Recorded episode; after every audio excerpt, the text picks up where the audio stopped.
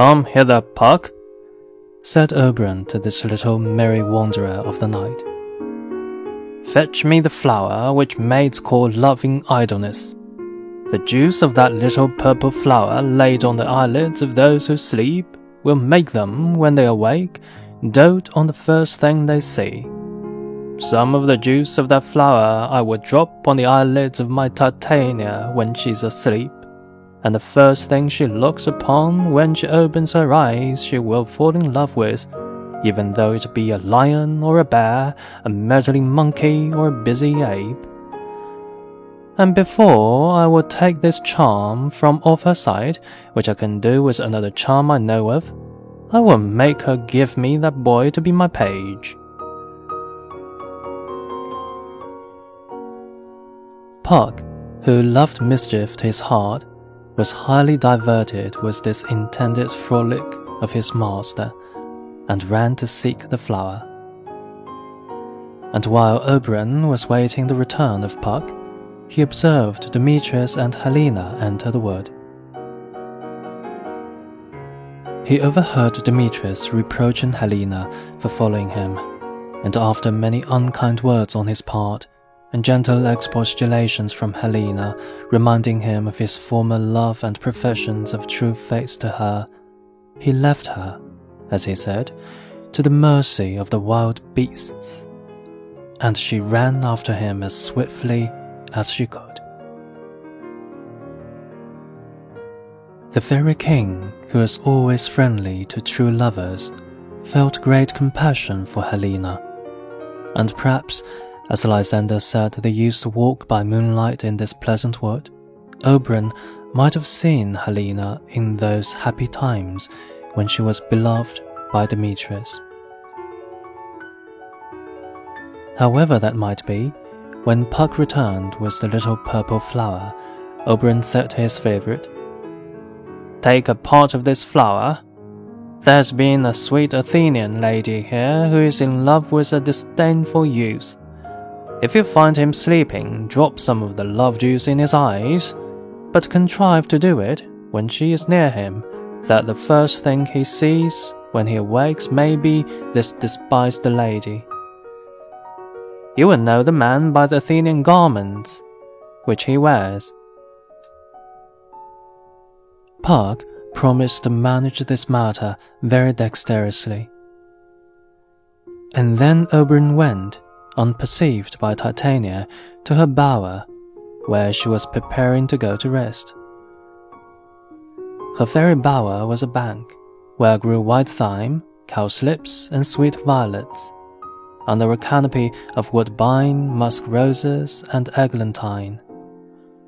There Titania always slept some part of the night.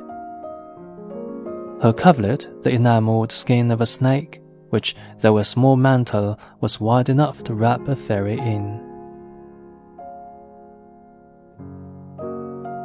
He found Titania giving orders to her fairies, how they were to employ themselves while she slept.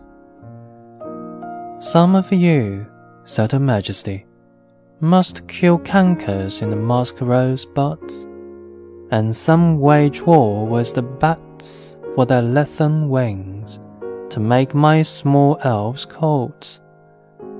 And some of you keep watch that the clamorous owl, that nightly hoots, come not near me, but first sing me to sleep. Then they began to sing this song. You spotted snakes with double tongue, thorny hedgehogs be not seen, newts and blind worms do no wrong, come not near our fairy queen. Philomel with melody sing in our sweet lullaby. La la la la lullaby, la la la la lullaby. Never harm nor spell nor charm.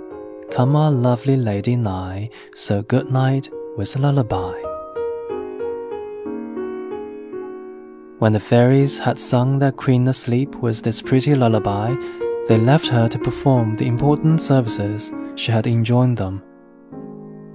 Oberon then softly drew near his Titania and dropped some of the love juice on her eyelids, saying, What thou seest when thou dost wake, do it for thy true love take.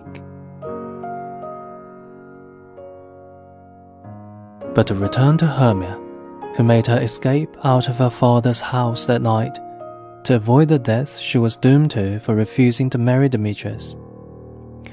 When she entered the wood, she found her dear Lysander waiting for her to conduct her to his aunt's house. But before they had passed half through the wood, Hermia was so much fatigued that Lysander, who was very careful of his dear lady, who had proved her affection for him even by hazarding her life for his sake, persuaded her to rest till morning on a bank of soft moss, and lying down himself on the ground at some little distance. They soon fell fast asleep. Here they were found by Puck, who, seeing a handsome young man asleep and perceiving that his clothes were made in the Athenian fashion, and that a pretty lady was sleeping near him, concluded that this must be the Athenian maid and her disdainful lover whom Oberon had sent him to seek. Then he naturally enough conjectured that, as they were alone together, she must be the first thing he would see when he awoke. So, without more ado, he proceeded to pour some of the juice of the little purple flower into his eyes but it so fell out that Helena came that way, and instead of Hermia, was the first object Lysander beheld when he opened his eyes. And strange to relate, so powerful was the love charm, all his love for Hermia vanished away, and Lysander fell in love with Helena. Had he first seen Hermia when he awoke, the plunder Puck committed would have been of no consequence, for he could not love that faithful lady too well. But for poor Lysander to be forced by a fairy love charm to forget his own true Hermia and to run after another lady, and leave Hermia asleep quite alone in the wood at midnight, was a sad chance indeed.